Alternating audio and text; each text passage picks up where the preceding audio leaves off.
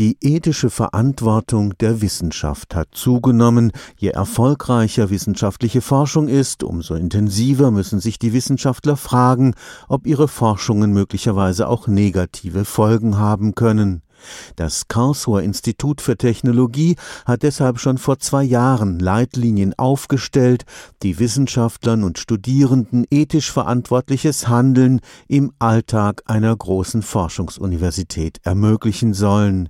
In diesem Sommer wurden die Kompetenzen der damit geschaffenen Ethikkommission erweitert. An den wesentlichen Grundzügen und am Fundament unserer Leitlinien für ethische Grundsätze wurde nichts geändert durch diese Reform. Anlass für diese Änderungen war, dass die Ethikkommission nach den ethischen Leitlinien zunächst nur beratende und unterstützende Tätigkeit hatte. Sie war noch nicht zuständig für einzelne Anträge von Wissenschaftlern und Wissenschaftlerinnen auf ethische Unbedenklichkeit einzelner Forschungsvorhaben. Diese Zuständigkeit der Ethikkommission haben wir neu kreiert. Frau Dr. Elke Luise Barnstedt ist Vizepräsidentin des Karlsruher Instituts für Technologie mit dem Aufgabenbereich Personal und Recht.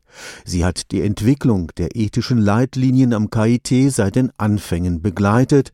Sie begrüßt die neue Kompetenz der Ethikkommission, einzelne Forschungsvorhaben prüfen zu können. Ethische Fragen sind zum Beispiel bei solchen Forschungsvorhaben, wenn Menschen, Probanden betroffen sind, wird das Recht der Probanden hinreichend beachtet, können sie jederzeit austreten aus diesem Versuch und ähnliches mehr. Und auch bei der Aufarbeitung der Vergangenheit soll die Ethikkommission eine wichtige Rolle spielen. Da ist der Fall des verstorbenen Ehrensenators Rudolf Greifeld dem Verbrechen in der NS-Zeit vorgeworfen werden. Hier haben wir jetzt im Moment einen Historiker, einen externen Beauftragten, der ein Gutachten erstellt. Und mit diesem Gutachten wird sich dann die Ethikkommission befassen und dem Präsidium und dem Senat Vorschläge machen. Ein Vorschlag könnte sein, ja, wir halten die Belastung für groß und wir sollten darüber nachdenken oder auch entscheiden, ob wir nicht die Ehrensenatorenwürde aberkennen. Oder aber die andere Seite ist auch möglich, beides wissen wir heute noch nicht.